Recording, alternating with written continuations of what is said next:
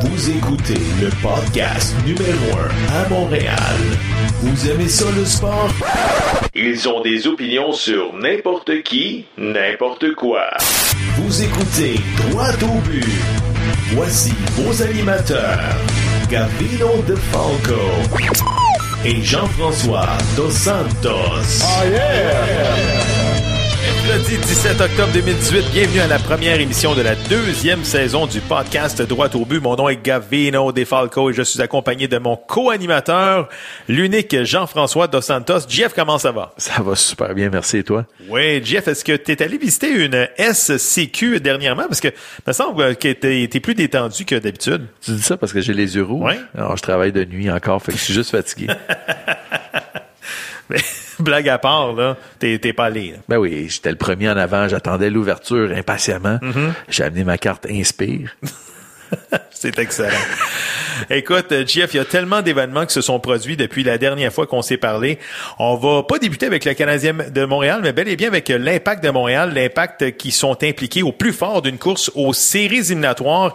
Et on a vu cette semaine le président de l'équipe, Joey Saputo, mentionner que son organisation va perdre de 11 à 12 millions cette saison. Jeff, euh, tu trouves pas que le timing de l'annonce est vraiment pas bon, là? C'est vraiment pitoyable. Écoute, on se bat pour une, pour une place en série. On est supposé de rallier tout le monde ensemble, puis let's go, tu sais. Non. On parle, ah, on va perdre encore de l'argent. On fait, on- il me semble qu'on fait juste ça brailler, qu'on perd de l'argent, puis qu'on perd de à chaque année, il me semble que M. Saputo euh, revient dans l'actualité puis dit bon, il n'y a pas assez de monde au stade Saputo. euh, on- il y avait seulement 25 000 personnes au stade olympique pour le match d'ouverture. Selon moi, là, si tu veux que ça soit sold out, ça te prend des gros noms. Tu sais, des, des Wayne Rooney, là, si DC United est capable de le signer, Montréal est capable de signer ça, ou peu importe c'est qui, mets de l'argent sur la table, c'est avec de l'argent qu'on fait de l'argent qu'on dit? Oui, mais c'est sûr. Sauf que si tu regardes présentement euh, l'assistance au, au stade Saputo, qui est quand même respectable, là, le stade en moyenne est à, rempli à capacité de 90% à chaque match. C'est pas par les billets dans le fond qu'on fait de l'argent. Peut-être, c'est peut-être parce que les revenus à la télévision sont pas assez, euh, pas assez gros. Euh, Il y a pas assez de, de marchandises ou bien de, de, de chandails qui se vendent. Euh, L'implication, bon, des, des, des, des grosses compagnies à Montréal qui en ont seulement pour le Canadien. Ouais, tu comprends ce que ça- je veux dire? Oui, mais je pense qu'on manque le bateau. Tu sais, avant le début de la saison du CH, là, on- tout le monde disait, bah, le, le- le CH, ça va aller nulle part cette année. Les Alouettes, on n'en parle même pas. Fait que c'était le temps justement de mettre sur papier une équipe que le monde va se rallier derrière cette équipe-là. Ouais. Aller chercher justement une ou deux vedettes. Tu veux vendre des chandails? Ben, amène, amène des Didier Drogba comme on a fait dans le passé. Le monde va s'arracher les chandails. Oui. C'est sûr que là, présentement, bon, euh, euh, le dollar canadien fait très mal à l'impact euh, de Montréal. Écoute, 75 cents dans la pièce, comme on dit. Là, Ça, c'est sûr que ça fait mal. ça, ça fait très mal. Écoute, on va parler d'un petit peu le produit sur le terrain parce que la saison de l'Impact de Montréal n'est pas terminée. On affronte euh, Toronto en fin de semaine, mais il y a un match important ce soir entre le DC United et le TFC. Penses-tu que le TFC va jouer les troubles fêtes là, et va aider la cause de l'Impact de Montréal? Honnêtement, je vois pas pourquoi qu'il aiderait l'impact. euh, tu sais, c'est la guerre entre les deux, puis malheureusement, je, je vois pas comment qu'il aiderait l'impact. J'espère qu'ils vont jouer du mieux qu'ils peuvent puis qu'ils vont gagner. Je, je l'espère, c'est rare que je vais dire ça. Je veux que Toronto gagne. là. Oui. Mais, Mais au moins soutirer un match nul pour que les deux derniers matchs de la saison ve- veulent dire, veulent dire quelque chose, là, tu sais. absolument. Sauf que, encore une fois, tu sais, je suis sûr et certain que à Toronto, si l'impact, pour faire oublier notre saison horrible, Ouais. ben, On si, Montré- Montréal est pas là, au moins, ben, tu sais, bon, nous, Donc, on n'est pas là, mais eux non plus. Ils vont faire exprès pour perdre, t'es en train de me Je dire. te dis pas qu'ils vont faire exprès. Je pense pas que, tu sais, dans le sport professionnel, c'est quelque chose qui va vraiment se faire souvent. Ouais. Par contre, ben, on va peut-être mettre un alignement. euh, Parce que là, présentement, Washington a un point d'avance avec un match en, 20, en main et Columbus a deux matchs, euh, pas deux matchs, mais cinq points d'avance Mhm. sur l'impact. Donc, c'est sûr que euh, c'est pas terminé mathématiquement, mais ça va prendre euh, de l'aide des autres équipes là, pour qu'on fasse les séries. Là. Absolument. C'est sûr que la défaite contre euh, DC United. Ah, ça, ça là, fait mal. Le fameux le 5 à 0. là. Exactement. Ça, ça, c'est venu nous couper. euh, Puis il fallait pas qu'on perde ce, ce match-là. Il fallait absolument qu'on aille chercher un point à Washington. absolument. Puis euh, on a quand même bien joué en première demi, mais on s'est effondré en deuxième demi. C'est triste, mais c'est en tout cas. Écoute, euh, on va quand même euh, parler du Canadien de Montréal qui, contre toute attente, le CH montre un dossier de trois victoires, une défaite et une défaite en prolongation. Eux qu'on avait ridiculisés lors des derniers mois. Écoute, JF, on sait que ça change vite dans le sport. Est-ce que on, on, a sous-évalué cette équipe-là ou bien tu penses que En le fait- Canadien... En fait, là, les attentes sont nulles. Ouais. Non, mais c'est ça qui qui est positif dans la chose, c'est que les attentes étaient nulles. On s'était dit, tu sais quoi, on n'a pas de club. Fait qu'on peut juste être agréablement surpris. Parce que si ça marche pas, on, on le savait. Ben, ça marche pas, c'est normal, on le savait. Si ça va mieux que, que, que prévu, ben, tu vas te dire, ben, finalement, Benjamin a peut-être raison. Il a fait un reset au lieu de faire un- une reconstruction. Parce que là, quand même, il paraît bien. Là. Je veux dire, Max Domi a un bon début de saison malgré qu'il n'a pas joué dans le camp d'entraînement. Euh, Thomas Tatar, si tu regardes les statistiques par rapport à Max Pacioretty, Tatar, bon, il est en là. Il me semblait qu'il manquait de constance. Je sais pas. C'est vrai qu'il Ben, il manquait de constance. On s'entend qu'à Vegas, il jouait pas, tout simplement. jouait pas. Il était même pas habillé dans les séries éliminatoires. Fait que, Puis présentement, il joue sur le premier trio avec euh, Philippe Dano et Brandon Gallagher. Puis ils sont dangereux à chaque Tout à présence. fait, là. tout à fait. Fait que, je suis encore une fois agréablement surpris. Mm-hmm. Tu regardes l'équipe en général, ça travaille fort. Justement, le fait que, tu sais, on s'entend, c'est pas des nobody, mais presque. Là. Et ils sont obligés de travailler fort à toutes les présences. Ouais. Fait que moi j'aime ça. Je regarde ça puis je dis, tu sais, les gars, ils se donnent à fond. C'est le fun de regarder ça. Il y en a pas qui se font là puis qui font un baba. Non, là, moi je veux pas jouer avec lui. Non, non, non. Les gars, ils veulent jouer. Écoute, on va parler du millième match de Tomas Plekanec dans la Ligue nationale de hockey. Euh, ça a été euh, souligné un petit peu quand même bizarrement du côté du Canadien de Montréal entre euh, bon deux pauses publicitaires. Le millième match de Tomas Plekanec.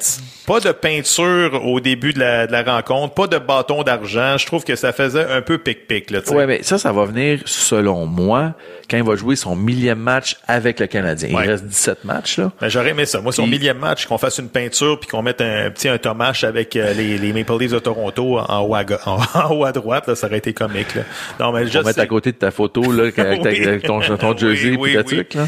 Mais non, mais je comprends ce que tu veux dire, mais je trouve que les célébrations, puis même les célébrations d'ouverture dans, dans le match d'ouverture, ça faisait un peu dur, là. Un peu. Moi, j'ai sérieusement, énormément. comme je disais, je suis un gars émotif, puis non. Depuis Mais- quelques années, là, les, je, ça, les c'est- je suis André Costitine, ensuite, bon, il y, a- rien qui se passe. Mais non, mais c'est, on, on, on, on est, on a perdu complètement le, le fil de l'actualité. Tu regardes ce qui se fait à Vegas, là, on est dans une autre game complètement. C'est un spectacle à tous les matchs. Pas, Mm-hmm. Oui. pas juste le match d'ouverture, à tous les matchs. C'est vrai. on présente quelque chose de super le fun, puis d'interactif, puis on s'entend que ces shows-là sont faits pour la télé, grosso modo, là, mais quand même. Là, faut dire qu'on n'a pas gagné à nos 25 dernières années. Ça quand même, puis tu sais, on, c'est le fun, on souligne la, la dernière Coupe Stanley d'il y a 25 ans, là, mais tu sais, c'est juste pour fêter qu'on est loser, pareil. C'est vrai, c'est vrai. À quel point c'était nécessaire, je ne sais pas.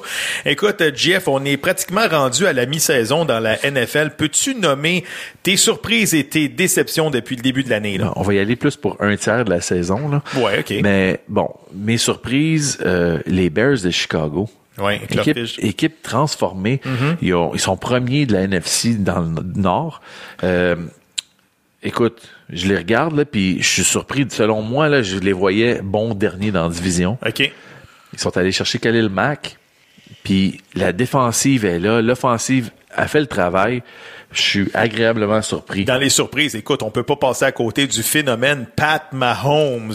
Wow! C'est incroyable, là. Hey, 18 passes de toucher Depuis le début de l'année. c'est- en 6 matchs. C'est fou. C'est fou. Il y a- il y a- Seulement 23 ans, cet athlète-là. Eh, eh, sérieusement, c'est vraiment un athlète all around. Je sais que il a été lanceur au baseball. Oui, à sa dernière année dans le college, il a lancé un match sans point ni coup sûr avec 16 retraits au bâton. Fait que tu vois que le gars, il, bon, il pratiquait le football, le basket et le baseball. Il est bon dans pas mal tous les sports. C'est un naturel. ben, c'est pas Tom Brady, là.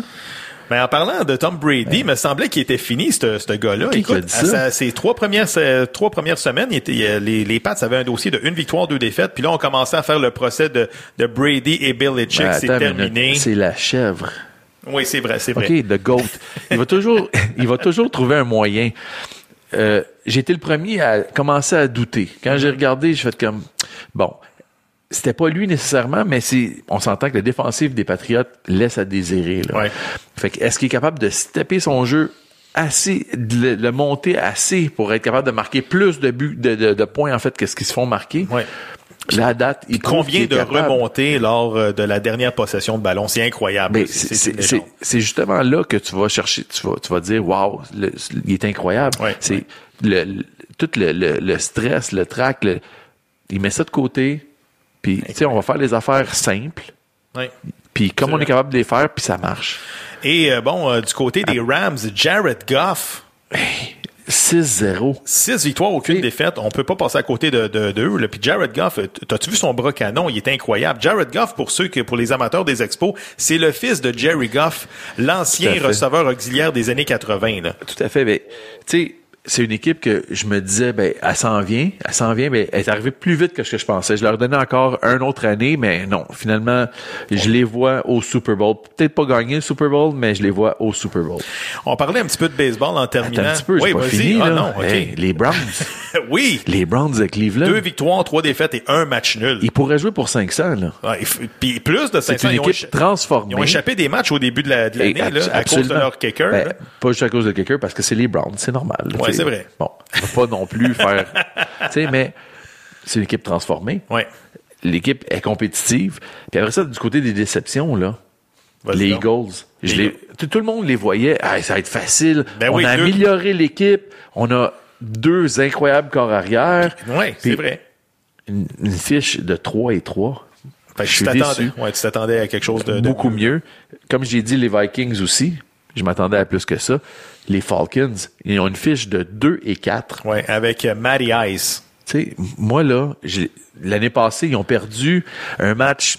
Bon, c'est un match un peu euh, bizarre là, en série contre les Eagles. Ça aurait pu aller Ah! d'un bord comme de Ça, l'autre. ça fait mal cette défaite-là. Tout à fait. Puis il aurait peut-être pu aller même jusqu'à gagner le Super Bowl. C'est vrai, Puis absolument. là cette année, ils sont Ouais. insipides. Là, c'est, c'est- en tout cas, c'est, Et, euh, bon, très et les. Giants, une victoire, cinq défaites, et Ouais, ça commence à sentir la fin pour Eli Manning. là. Ouais, ben, on avait senti la fin l'année passée. Finalement, ben, on a dit non, on, te garde.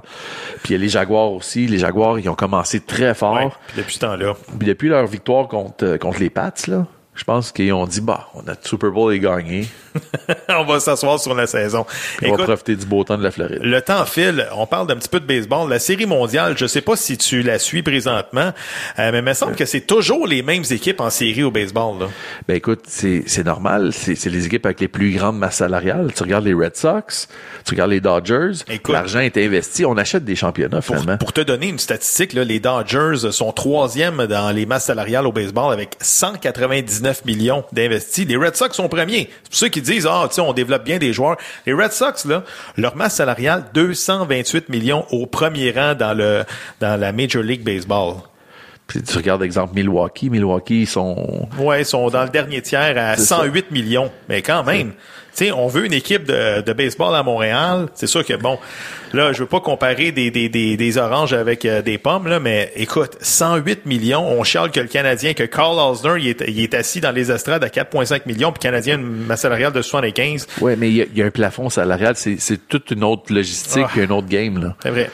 T'sais. En tout cas. On aura la chance de s'en parler. En passant, une belle casquette euh, à l'effigie de droite au but, Merci. bleu, blanc et rouge. Ben oui. On, on va rejoindre Carl Vaillancourt. Droit Bill. C'est l'heure d'aller rejoindre le journaliste de TVA à Rivière-du-Loup, Carl Vaillancourt. Carl, comment ça va? Ça va super bien, et vous, messieurs? Super, Oui, merci. super bien. Carl, expert de hockey avec ton humilité légendaire, là, où est-ce que tu avais placé le Canadien avant le début de la présente campagne? Écoute, ça me fait mal de dire ça, là, mais je les avais placés 28e. non, mais c'est pas une question. euh, Tu sais, j'essaie d'être le plus terre à terre lorsque je... Lorsque je regardais, tu sais, les... Veux, veux pas, le line-up de cette année versus le line-up de l'an passé, euh, je me voyais mal euh, placer le Canadien en avant, à connaître une meilleure saison. Mais il y a beaucoup de belles surprises, puis je pense que c'est ça qui est, qui est le fun. C'est qu'il y a beaucoup de joueurs qui ont sorti de l'ombre, beaucoup de joueurs qu'on avait des points d'interrogation à côté euh, de leur nom, qui, euh, jusqu'à maintenant, après cinq parties, là, on, on- faut rester conscient là, que l'échantillon est encore très faible. là. Euh, que ben ça va quand même bien dans les circonstances.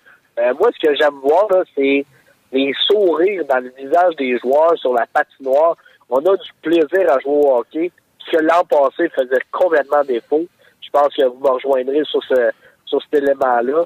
C'était le Oui. jour, c'est le jour et la nuit. Le jour et la nuit cette année. Mm. Je regarde tous les joueurs, on a d'avoir du plaisir à jouer. On vient, on se présente à chaque match. Euh, on met de l'intensité.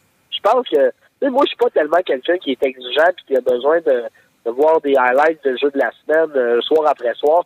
Moi, là, des joueurs qui travaillent, des joueurs qui poussent la rondelle dans le fond de territoire, qui patinent, qui protègent la rondelle, qui, qui essaient.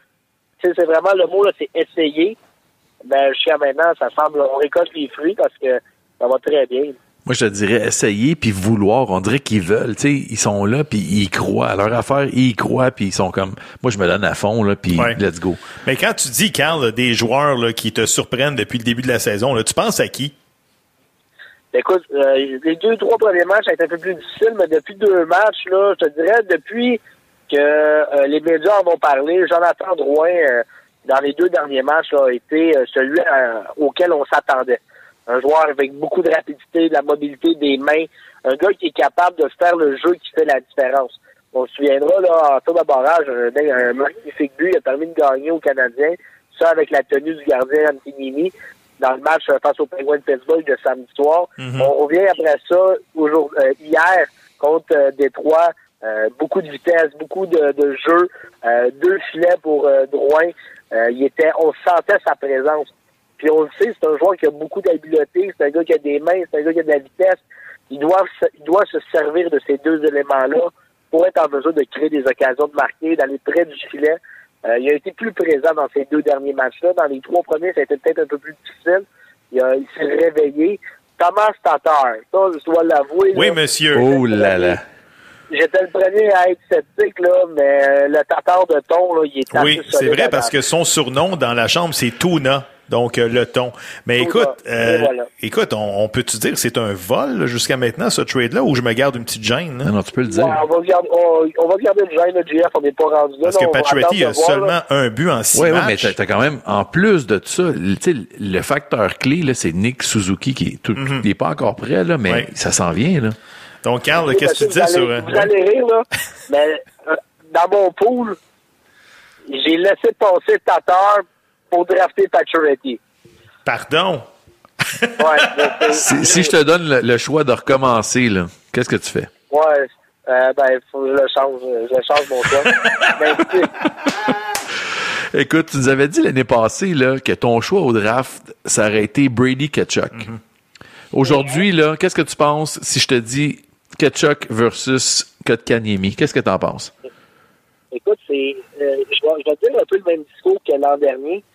C'est que Kachuk était prêt à jouer dans la Ligue nationale. Physiquement, il était mature, beaucoup plus mature. Donc, selon moi, c'est le joueur le plus mature de toute la cuvée de repêchage.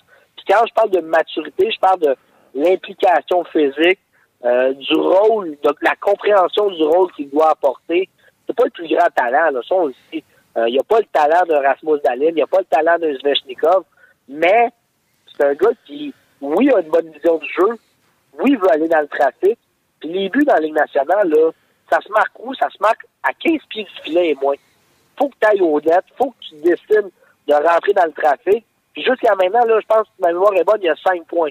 Il y a 3 matchs, 2 matchs, 2, 3 matchs. Oui. Oui. Il y a, il y a quatre matchs, six points. Trois buts, Absolument. trois passes. Ben, et voilà.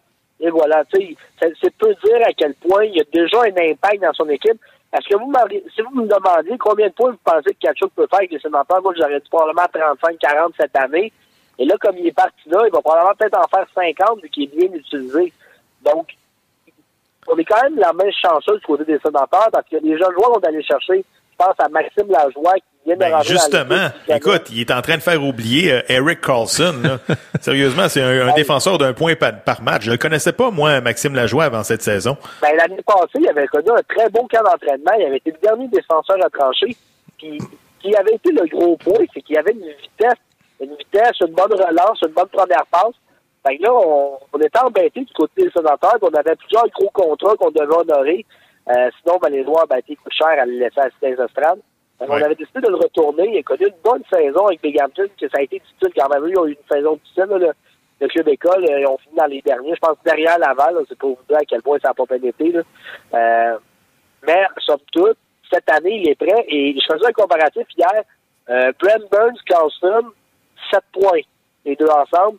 Chabot et La Joie, 15 points ensemble. Ouais, j'aurais pas parié ma maison au début de l'année. C'est sûr. C'est J'ai sûr. pas de maison, ça aide. Carl, euh, peux-tu me dire qu'est-ce qui va se passer dans le dossier du troisième défenseur le mieux payé chez le Canadien? Et j'ai nommé un autre Carl, Alsner, celui-là. 4,6 millions cette année pour euh, le défenseur du Canadien. là. Quand est-ce qu'il va demander une transaction? Écoute, petit point important, là, Carl, lui, il craque un cas, là. Mélangez pas les choses. Oui, c'est plus Carl. Ouais, bien sûr. Je veux pas être confondu, s'il vous plaît. Non, non, en réalité, euh, je plaisante, mais euh, écoute, jusqu'à maintenant, euh, les défenseurs font très bien du côté du Canadien. C'est difficile de le réinsérer dans la formation. Euh, on gagne, on a du succès. Et défensivement, même un gars comme Jordy Ben, qui l'année dernière, là, me, plus souvent qu'à son tour, me faisait lever le cœur lorsque je le regardais jouer. Mais cette année, il connaît plus de succès. Euh, il a simplifié son jeu. Il semble avoir perdu quelques livres, parce que je le trouve beaucoup plus rapide. C'est peut-être moi qui ai besoin de nouvelles lunettes aussi, là, mais euh, Je pense qu'il a juste trimé sa barbe, puis c'est tout. ah, peut-être, peut-être. C'est peut-être ça la différence. Mais euh, honnêtement, Xavier Ouellet joue du très bon hockey, on l'a encore vu hier. Euh, c'est un défenseur que moi, je disais au camp que je le voyais dans le top 6 du Canadien à défense parce qu'il y a cette mobilité, cette rapidité. Il a une très bonne première passe. C'est un gars qui comprend bien le jeu. Euh, je voyais mal comment des gars comme Schlemko, comme euh, Osner pouvaient passer devant un gars comme ça qui a une facilité. Euh, Yolson a pris beaucoup de maturité, ça paraît dans son jeu. Petrie, ben, c'est le numéro un en attendant que chez Weber revienne.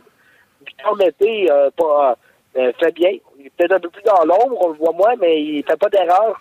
Euh, donc, c'est, écoute, je te dirais, là, d'ici trois ou quatre ans, là, la brigade défensive du Canadien va être impressionnante, parce qu'il faut pas oublier que dans les mineurs, on a un gars comme Josh Brook, qui est phénoménal dans la Ligue de l'Ouest en ce moment, qui est le meilleur défenseur de loin de toute la Ligue de l'Ouest. Euh, ça, c'est un autre joueur qui va venir s'additionner. Donc, je dis, euh, faut être positif. faut attendre, faut être patient, mais faut être positif. Avec le départ de Pacioretty, est venu la nomination de notre 30e capitaine. Chez Weber. T'en penses quoi? Ben, je trouve, euh, c'est un peu, euh, je vais donner l'exemple, là, c'est un peu comme du riz basmati. C'est, c'est fade. C'est fade. Tu trouves ça? OK. Ouais, mais c'est un Ben, défenseur. C'est en plein Ben, le, profil du Canadien, un gars low profile, Ouais, ben- qui parle pas beaucoup aux Ben, médias. c'est une décision, c'est une décision qui était trop facile. Cette décision-là, qui, ah oui, chez Weber, c'est un leader, il a, partout où c'est qu'il a passé, il a gagné, il est respecté partout dans la ligue. Comme, oui, mais, euh, parle-moi de, tu sais, Marc Bergevin, il l'a dit à peu près 2000 fois l'année passée, le mot attitude. OK. Mhm. Moi, quand tu me dis ça, c'est ce que tu veux voir, c'est de la fougue, c'est de la c'est un gars qui se présente 82 matchs par année. Chez Weber, il en manque 30 par année comme c'est là. Fait que ça, ça part mal, là.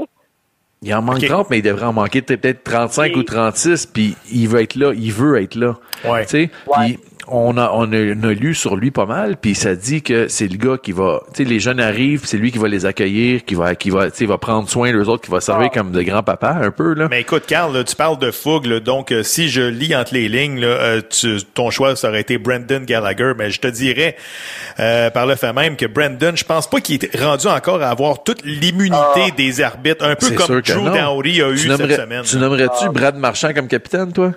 Ben écoute, je pense pas que tu peux comparer Ben- Marchand et Gallagher. Là. Ah oui. Non, c'est non, le même non. genre de, c'est le même genre de, ils rentrent dans le même moule, ils sont pas pareils. Ah ben non. Non, Marchand est bien meilleur. La, la différence, là, c'est qu'à Boston, là, t'as six gars qui t'en vont laisser.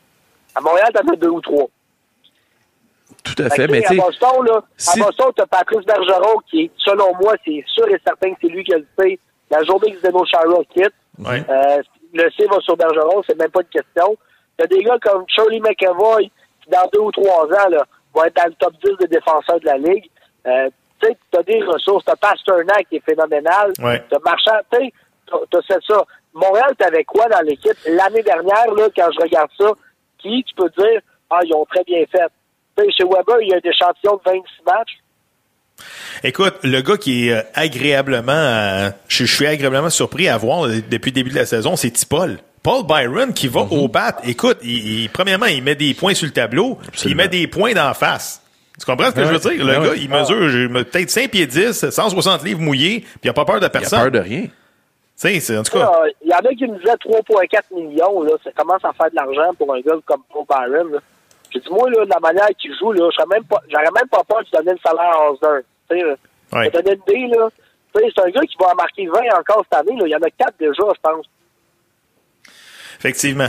Je me trompe. Je me trompe pas. Là. Je pense qu'il y a 4 buts jusqu'à Ouais, maintenant. ouais. Euh, puis il est présent. Il, il crée des occasions. Pourquoi? Parce qu'il est rapide. Tu sais, pour les gars, pour les gars, mettons, je sais pas, vous, vous écoutez le football, monsieur? Oui, Oui, absolument.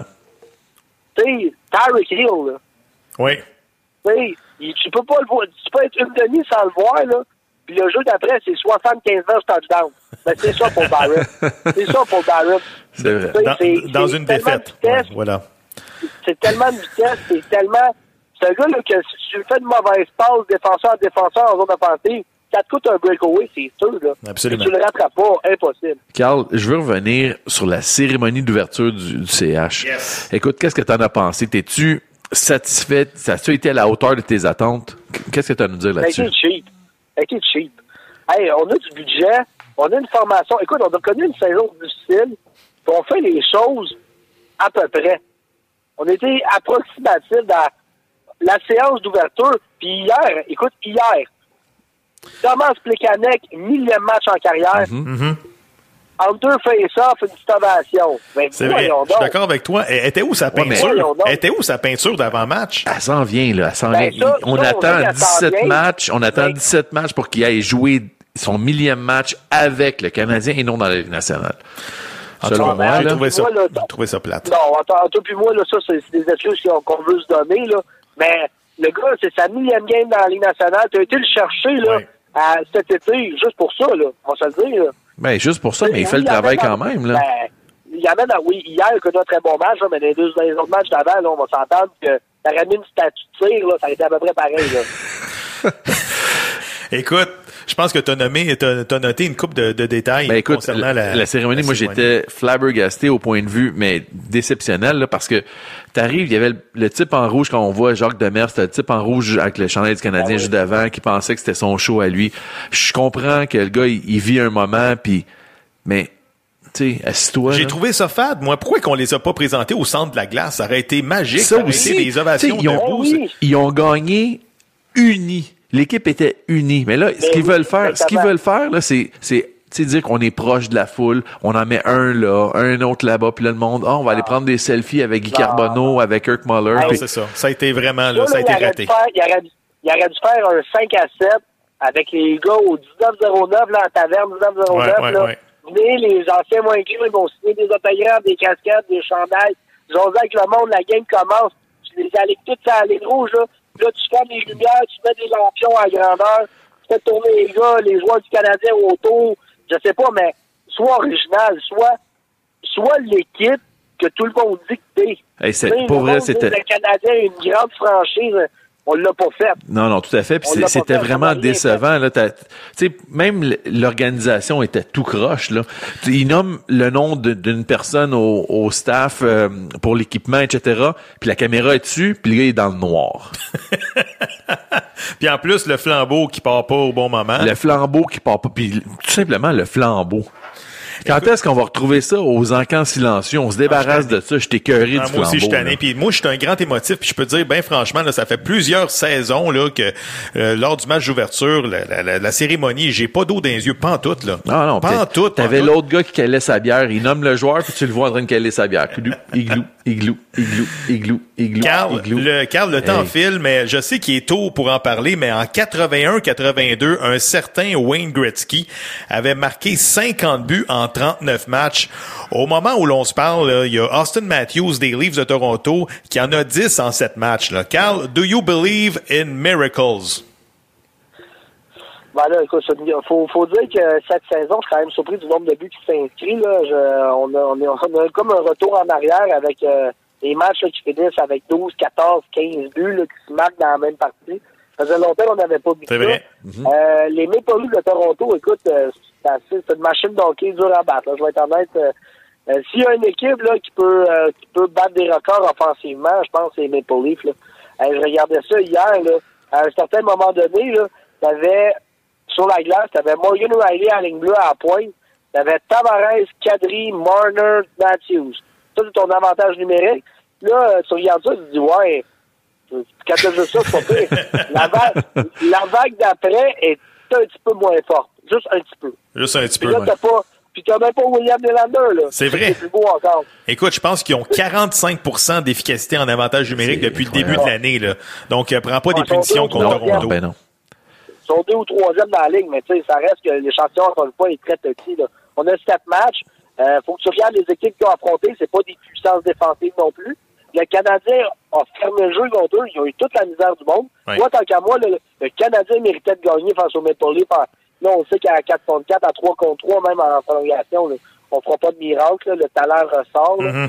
Euh, mais somme toute, quand on regarde ça, euh, le Canadien n'avait pas à rougir de sa performance face au Maple vrai. Même si sur papier, tu prends l'équipe des Maple Leafs euh, 10 fois sur 10. là. On vient d'apprendre que le joueur de centre de 6 pieds 3, 216 livres, Hein? Jacob Delarose, a été soumis au balotage. Ouais. On a le luxe de, de mettre un gars de 6 pieds 3 Est-ce qu'il va être réclamé?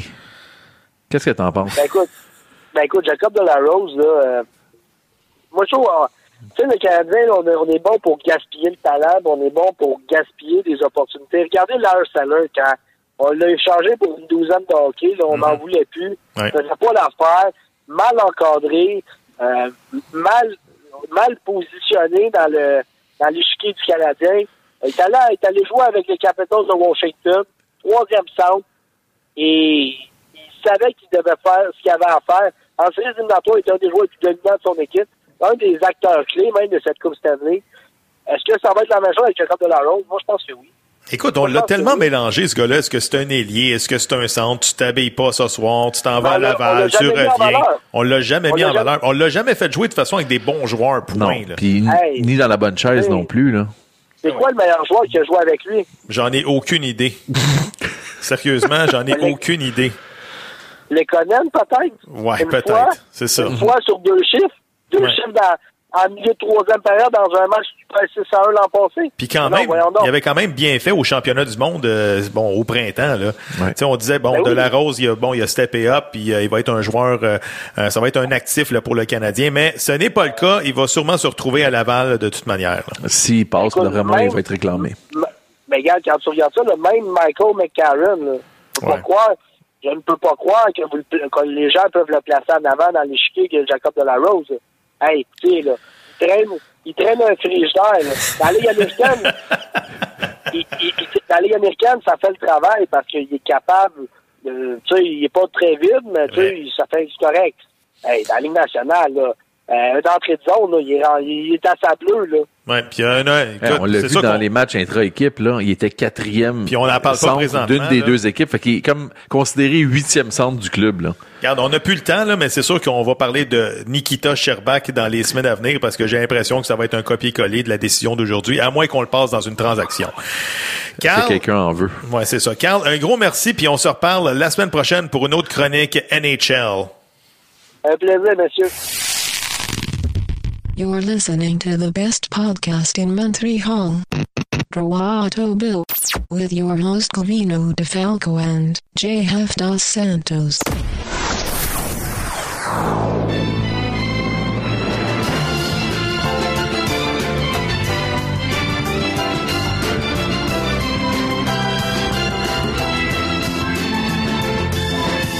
On va retrouver notre experte de boxe, Nathalie Bruno, qui est au bout du fil. Nathalie, fraîchement débarquée d'avion en provenance de l'Italie. Comment ça va?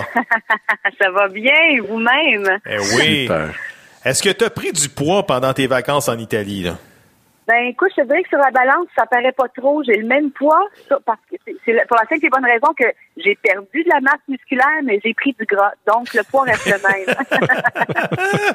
Fait que. euh, Maudit qu'on mange bien. Caroline qu'on mange bien, ouais, c'est ça. c'est incroyable. Écoute, Nathalie, avant de parler des nombreux sujets dans le monde de la boxe, j'aimerais ça revenir sur la triste nouvelle de la semaine dernière concernant le décès de l'ancien boxeur de Trois-Rivières, Patrice Lheureux.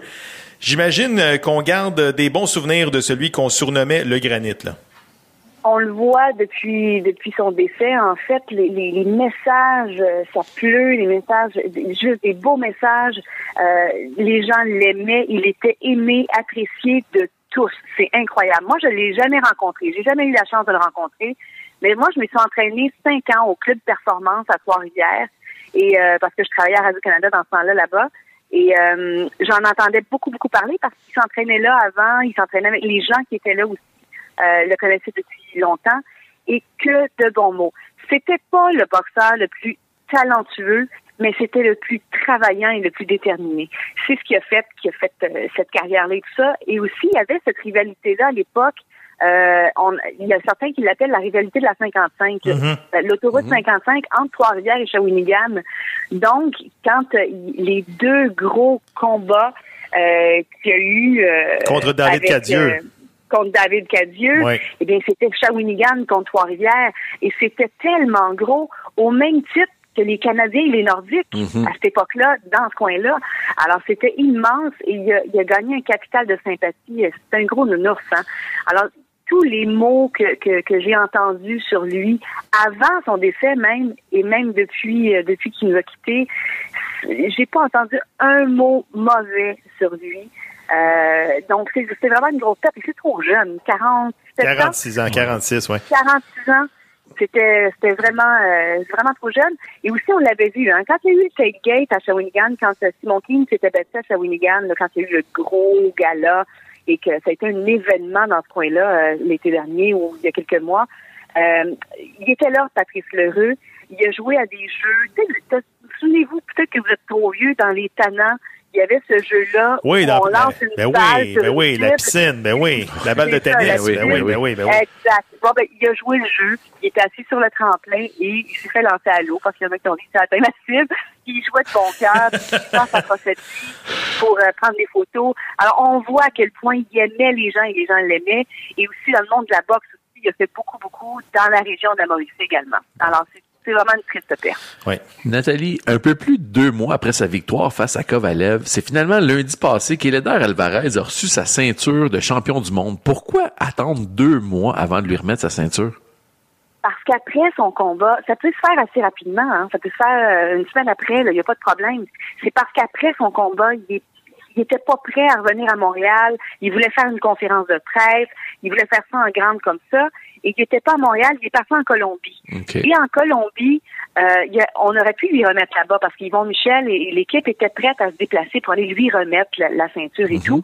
Et euh, il voulait pas parce qu'il dit il va me la faire voler ici. Ça n'a pas d'allure en Colombie. Moi, je veux pas. je veux pas que la ceinture vienne ici, il va me la faire voler. Alors, il dit, on va attendre que je revienne à Montréal et quand je serai revenu, euh, on pourra faire ça officiel. L'affaire, ce qui arrive, là, quand un, un- quand il y a un combat de championnat comme on a vu avec Kovalev et Alvarez, quand Alvarez a gagné, la ceinture qui est soulevée dans le ring, c'est la ceinture de Kovalev. Hein? Parce que la sienne n'est pas encore faite, n'est pas encore gravée à son OK, nom. OK. Alors, c'est la ceinture de Kovalev. Et normalement, bon, ça dépend de chacun des boxeurs, mais Kovalev, ça n'a pas été long. Il a demandé à Alvarez, tu me la redonnes tout de suite. Ils, sont- ils ont envoyé, Kovalev a envoyé son équipe chercher la ceinture dans le vestiaire d'Alvarez pour qu'il dise, hey, ramenez-moi ma ceinture. Il n'a pas voulu. Et si je peux vous donner une anecdote, quand Jean Pascal a gagné sa ceinture contre Diaconou, Diaconou a été d'une générosité. Il lui a dit, garde-la, fais le tour du Québec avec, si tu veux, tu me la rapporteras après, puis tu me la rapporteras quand tu auras la tienne. Il lui a laissé pendant deux semaines.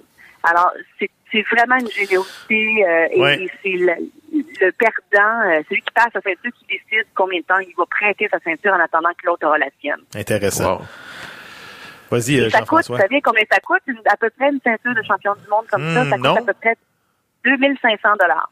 Et là, cette fois-ci, celle d'Alvarez, c'est euh, Yvon Michel qui l'a payé. Ah, je m'attendais à plus que ça. Ben, moi aussi, j'avoue, mais plus on va dans les ceintures mineures, moins c'est cher aussi. Les trucs sont tous en or euh, et tout ça? Ouais, c'est ça.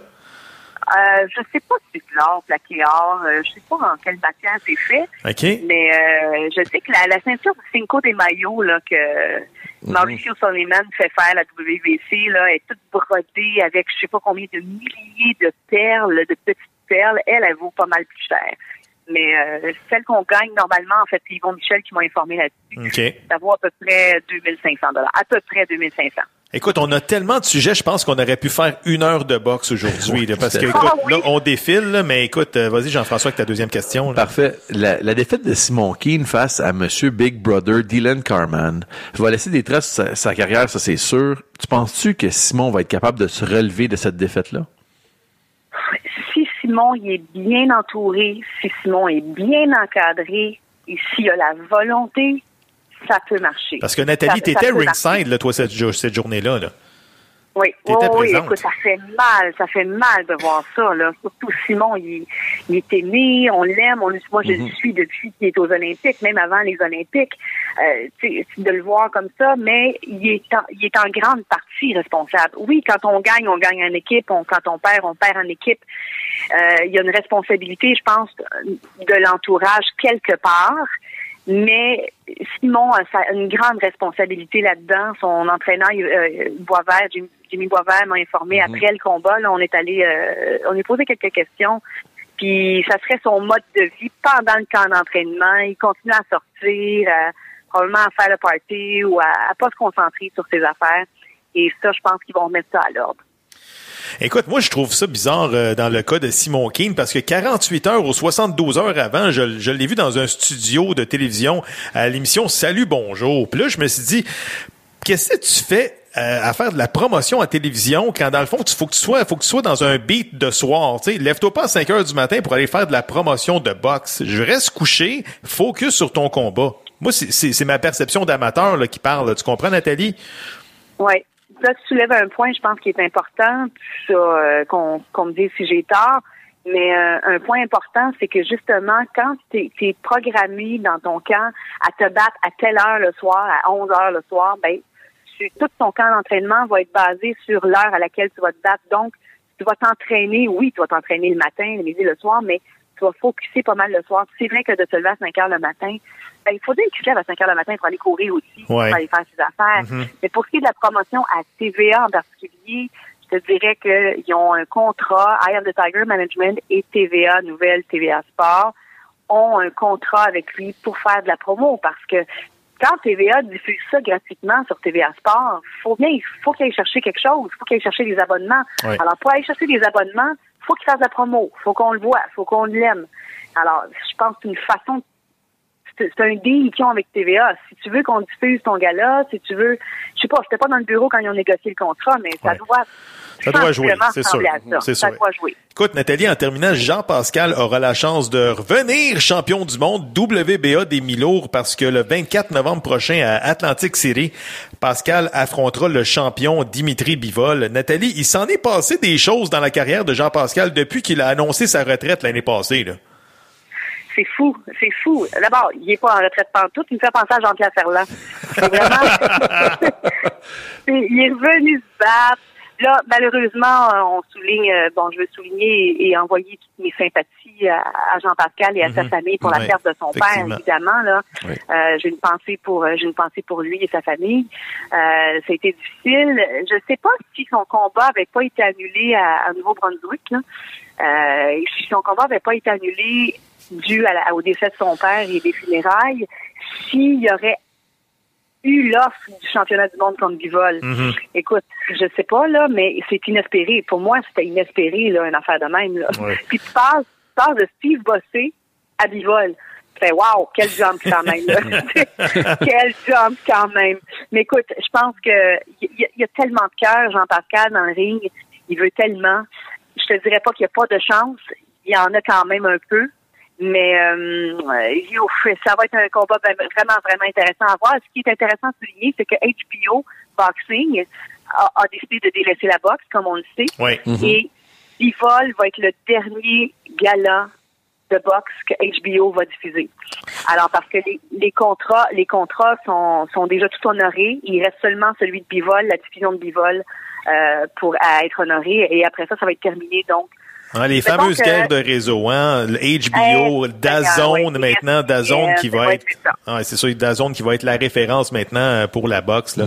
Euh, GF, t'as-tu Alors, quelque chose à ajouter? Ben- Si Jean-Pascal gagne sa ceinture, Oui. il va marquer l'histoire. Non seulement il va gagner deux fois le championnat du monde, euh, il va euh, faire l'histoire parce qu'il va être le dernier à s'être battu sur HBO Boxing. Euh, puis ça va être le Jean-Pierre Ferland de la boxe, à mon avis. Donc, combien de ceintures que l'écurie Jim va avoir, là, si jamais euh, tout Ah, ça arrive? Il va y avoir, hey, il va y avoir Beterbiev, Stevenson, il va y avoir Pascal. Alvarez? Alvarez. Et là, là, euh, il y a euh, probablement, peut-être, c'est pas, je pense que l'appel d'offres, c'est pas fait, là, mais euh, Véronique Duquerre, Oui, après oui. pour un championnat aussi. Alors, écoute, il fait cinq ceintures. Et j'en parlais avec euh, avec Yvon, tu sais. Yvon, après toutes les années, tu sais, je vais dire un, un- un gros mot-clé, toutes les années de merde que tu viens de connaître, c'est quand même extraordinaire que ce soit le groupe Jim qui ait tout ça, qui ait tout ça, cette ceinture-là. C'est quand même exceptionnel que tu aies réussi à, à garder ça. Il était, il était d'accord avec moi. Il disait, j'en reviens pas non plus. C'est incroyable. Puis il est content, évidemment. C'est incroyable comment des fois ça change vite dans le monde du sport. Incroyable. Beaucoup. Nathalie, c'est sûr qu'on se reparle euh, bon des, des prochains combats à venir euh, au courant des prochaines semaines. Un gros merci puis on se reparle bientôt. À très bientôt. Pour nous joindre, visitez la page Facebook Droite au but ou bien sur Twitter podcast Droite au but. Nous attendons vos suggestions et commentaires. Et comme dirait la mascotte des Canadiens, youpi, j'ai hâte que le baseball revienne. C'est l'heure de jaser soccer avec notre spécialiste Antonio Ribeiro. Antonio, comment ça va? Ça va très bien, et toi? Oui, ça va bien. Antonio, on a tellement de sujets à aborder ensemble. Commençons par le point de presse qu'a tenu le président de l'Impact de Montréal, Joey Saputo, il y a quelques jours. Saputo qui affirme que son organisation perd de 11 à 12 millions chaque année sur des revenus de 30 millions. Antonio, tu penses quoi des déclarations de M. Saputo? Ben, je pense que s'il l'a dit, c'est parce que c'est euh, c'est vrai. Euh, c'est sûr que c'est dommage quand tu quand tu es un investisseur comme euh, Joey, puis qui euh, c'est un peu grâce à lui que que beaucoup de jeunes ont pu réaliser leur rêve de jouer au soccer à Montréal à un niveau professionnel. Euh, c'est grâce à Joey aussi que l'équipe se retrouve aujourd'hui en MLS. Euh, c'est sûr que c'est un investissement. Les investissements, ils ont toujours des risques. Donc, euh, il y a des gains, il y a des pertes. Il y a des équipes qui font peut-être des gains, il y a des équipes qui font peut-être des pertes. C'est de revoir un peu comment ils gèrent le, budget qu'ils ont. Et aussi, il faut, tenir compte que la Ligue MLS, elle, elle ne va qu'en augmentant. Donc, euh, en 2009, on achète l'équipe pour 45 millions et aujourd'hui, ça vaut 200 millions. Donc, euh, est-ce qu'on est perdant à chaque année? Oui. Donc, euh, en quoi? Il faut voir. Et euh, vraiment de, de, de, de, de se mettre là-dessus parce que le stade est quand même, euh, c'est c'est, euh, une équipe qui, qui arrive quand même à remplir le stade. C'est Oui. pas, euh, il y a certaines équipes qui se retrouvent à, à 5, euh, maximum 10 000 personnes, tandis que au stade Saputo, on se retrouve quand même à 18 000. Donc, euh, c'est peut-être de revoir euh, où est-ce qu'on dépense le plus, c'est de revoir, de refaire des calculs et de, de s'ajuster euh, plus ou moins, parce qu'il faut tenir compte aussi que l'Impact de Montréal, ils ont la septième masse salariale en MLS. Et, euh, et là, quand on quand on franchit pas les playoffs, quand on se rend pas dans les finales, etc., c'est sûr que là, on tient un peu plus compte des pertes puis des investissements qu'on fait. Ben, écoute, Antonio, l'Impact a quand même tenu une moyenne de 18 529 spectateurs cette saison dans un stade qui contient 20 801 sièges. Ça veut donc dire que le stade a été rempli à 89% de sa capacité en moyenne à chaque match, ce qui est quand même très respectable compte tenu des hauts et des de cette saison-là. Antonio, d'après toi, pourquoi l'Impact a seulement 9 000 billets de saison à son actif? Là? Ben, il faut tenir compte que euh, probablement la perte n'est pas là parce que, comme tu dis, euh, ils atteignent pratiquement, ils sont quasiment plein à capacité. Mhm. Euh, donc là, il faudrait voir, euh, c'est cher. Moi, personnellement, j'ai des billets de saison euh, depuis que l'Impact est en MLS, depuis ma retraite. J'ai acheté des billets de saison. Euh, je continue à supporter euh, l'Impact de Montréal, euh, mais les billets sont pas donnés. faut pas oublier que euh, le soccer, c'est un sport de pauvres, si on veut. C'est Mhm. un sport où est-ce que les gens n'ont pas beaucoup de sous. C'est un sport qui devrait pas coûter cher. Quand on compare au hockey, les bits de saison, c'est c'est c'est c'est quand même c'est faramineux, euh, c'est sûr. pas mal fou le, le, le, le, le coût de ça. Donc, euh, il faut garder quand même les prix quand même abordables. Euh, les gens ils vont en famille, donc euh, s'inscrire à une compétition de hockey, exemple, puis s'inscrire à une compétition de soccer, c'est pas le même prix. On parle de 300 à 400 et l'autre on parle peut-être de 1000 quelque chose. Ouais. Puis là, là-dedans, il faut acheter les patins. Les jeunes, à chaque année, ils grandissent. Donc, les patins, il faut changer. L'équipement, il faut changer. Donc, c'est pas les mêmes coûts. Donc, il faut rester dans, dans cette avenue-là. Peut-être, est-ce qu'il y a une possibilité de, de regarder un peu c'est où est-ce qu'on perd l'argent, c'est où est-ce qu'on fait les erreurs et peut-être euh, essayer de s'améliorer? Parce que je pense que point de vue marketing, vendre des billets, ça va quand même assez bien. Mais c'est sûr que si on veut continuer à attirer des, des, des, euh, des acheteurs de, de- de billets de saison, ben, il faut garder les prix quand même bas. Il faut garder ça intéressant. Antonio, on va laisser le volet administratif de côté pour se transporter au niveau du terrain parce que même si l'impact est présentement septième dans l'Est, ils sont quand même au plus fort d'une place en série et en fin de semaine, on accueille l'ennemi juré, le Toronto FC. Antonio, comment est-ce qu'un joueur se prépare à l'aube d'un match crucial comme ça, là? Ben, écoute, c'est sûr que c'est le, le dernier match probablement qu'ils vont jouer, donc c'est le tout pour le tout. C'est vraiment euh, l'entraîneur, il n'y a pas grand-chose à dire aux joueurs et je pense qu'ils sont conscients de l'enjeu. Euh, aussi, ils sont conscients de l'investissement du, du président qui est à chaque année pour l'équipe. Donc, les joueurs euh, do- doivent ça. Hein, euh, c'est l'orgueil qui, qui prend le dessus dans, dans, dans ces matchs-là. Puis euh, il faut faire les séries, il faut le faire pour les spectateurs qui ont été fidèles tout au long de la saison. Euh, toute l'équipe euh, derrière euh, l'Impact de Montréal. Donc euh, c'est important d'aller chercher cette victoire et même aussi pour Rémi Garde qu'il essaye du mieux qu'il peut de, mettre des choses en place. C'est pas évident pour lui non plus. Donc l'équipe qui, qui joue quand même assez bien. C'est sûr qu'ils ont connu des moments difficiles, mais ils ont été capables de remonter un peu plus la pente.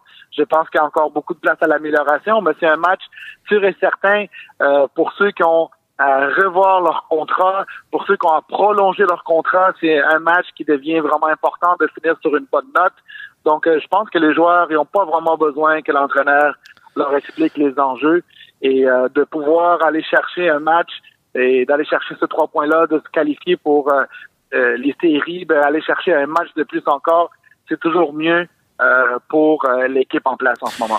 Écoute, Antonio, ce matin, la MLS a sorti sa liste de candidats concernant le joueur le plus, le plus utile à son équipe. Sans surprise, on voit le nom de Nacho Piatti chez l'Impact de Montréal. Par contre, un autre joueur de l'Impact figure sur cette liste-là.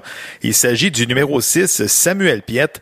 Antonio, tu seras d'accord avec moi si je te dis que Samuel Piette, le petit gars de chez nous, connaît toute une saison cette année. Là? Euh, c'est euh, c'est un jeune garçon qui est vraiment constant, euh, match après match. Il livre toujours euh, une, une bonne marchandise et on peut pas dire que ce, ce garçon-là, quand il joue cette montagne russe, on sait pas quoi s'attendre au prochain match.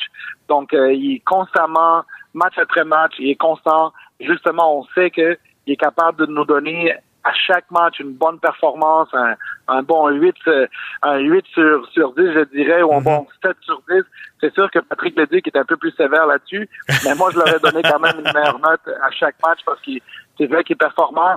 Et aussi, c'est le fun d'avoir un jeune dans l'équipe comme ça qui, euh, qui est impliqué, euh, qui veut le bien de l'équipe, euh, qui est qui peut grandir et, et acquérir beaucoup d'expérience au, au sein de, de l'impact de Montréal, un peu le, le- le remplacement de Patrice Bernier, donc le, le jeune d'ici, puis le modèle pour les autres enfants qui vont suivre en dessous de lui, dire ben c'est possible, lui il a réussi, euh, je peux le réussir. C'est pas un gars qui, qui est vraiment euh, euh, comme certains, hein, ils ont des, des un peu la, la tête enflée et puis non, il est vraiment terre à terre et il est vraiment un, un gars qui, qui est facile de, de le rejoindre, un gars qui, qui est capable de, de, de- qui s'exprime très bien. Donc euh, oui, c'est c'est un très bon joueur pour le futur.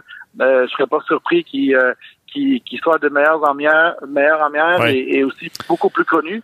Mais c'est sûr que Piatti, c'est Piatti, c'est le joueur qui remplace un peu, euh, si on veut, le Drogba, le, le joueur exceptionnel, le joueur spectaculaire qu'on veut aller voir, qui est capable de faire des coups francs, qui est capable de, de, dribbler, qui est capable de faire des bonnes passes clés, qui est capable de changer un match. Donc, euh, euh, l'Impact euh, doit le garder, un joueur comme ça.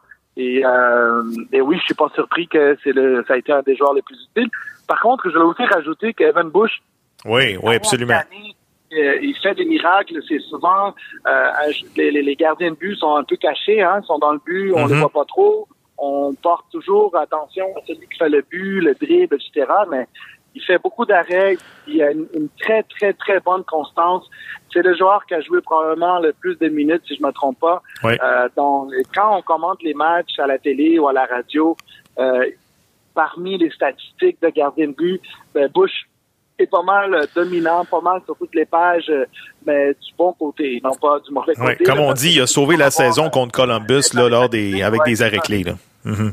Avec des arrêts clés. Donc, euh, c'est le fun d'avoir un gardien, quand tu regardes derrière, tu, qui, euh, qui, qui, te rassure, puis c'est, ça met de la confiance à l'équipe. Donc, euh, donc oui, c'est, très bien pour l'Impact de Montréal d'avoir des joueurs comme ça qui sont euh, qui ont été nommés. C'est des bons joueurs, c'est des joueurs d'équipe, puis c'est des bonnes têtes.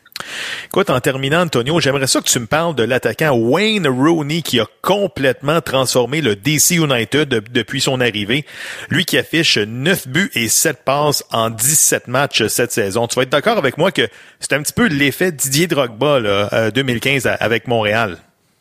Oui, en fait, euh, l'MLS, je pense que c'est une ligue qui, qui euh, qui, euh, qui joint beaucoup euh, euh, Rooney parce que c'est un joueur qui est intense, c'est un joueur qui est physique, c'est un joueur qui qui a pas peur du 50-50. On a pu voir euh, un des, des, des matchs qu'il a fait où est-ce qu'il est allé euh, courir après un des attaquants, tacler l'attaquant, prendre le ballon de ses pieds, faire une longue bande à la boîte et que son coéquipier marque le but gagnant. Donc, c'est ça, c'est ça Rooney, c'est ça Rooney en Angleterre, c'est ça Rooney en MLS.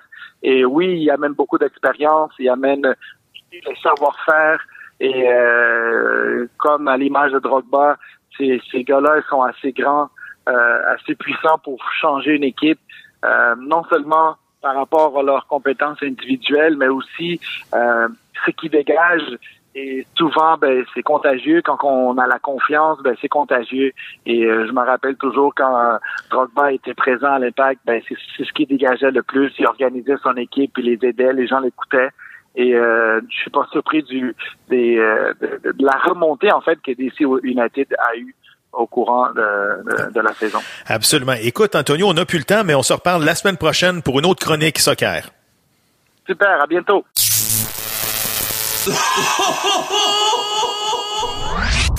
Personnage coloré de la scène sportive montréalaise. Oh oui! Son énergie est époustouflante. Carré! Carré!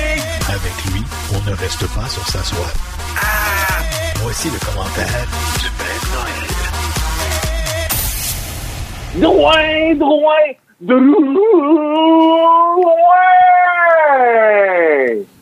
Ben oui, écoute, le Père Noël, es-tu surpris de l'excellent début de saison du Canadien? Là? Hey, Canadien, qu'est-ce que j'aime des autres années? C'est qu'il y a des jeunes, ça patine, ça, ça, ça drive la net, ça lance au net. Puis le, le nouveau, là, le numéro 15, là, qui, euh, qui a le cou euh, long comme dans le plafond du centre là, le le numéro 15, il fait passer à Jean Béliveau. Moi, j'aime ça des jeunes, là. Ça patine, let's go, les boys, on y va. eh, bah boy. C'est qui qui va finir la saison avec plus de points entre Tatar et Pacioretty? Bon, ça, c'est une question facile. Là. Dans, dans le bon vieux temps de Julien Anderbe, je t'aurais répondu, là, c'est Tatar, c'est sûr, certain. Pacioretty, oublie ça à Vegas. Tu peux gager ta chemise là-dessus. Là. Tatar, 20 points faciles en avant de de Fait que là, dans le fond, tu es en train de nous dire que Bergevin a conclu une excellente transaction là, avec euh, Tatar et Nick Suzuki qu'on oublie dans cette transaction-là, Père Noël. Ah, ça, c'est sûr, certain. Qui avait attendu euh, à, date limite des échanges, il y avait eu pas mal moins qu'il y a eu avec euh, Suzuki et Tatar. Ça, c'est, c'est un très bon move de Bergevin. Tous les haters de Bergevin, là, allez vous chercher une bière dans le frigidaire, là. Bergevin a fait un bon move. Écoute, Père Noël, Thomas Plekanec dispute son millième match avec, euh, bon, dans la Ligue nationale de hockey. Euh, es-tu content pour Thomas?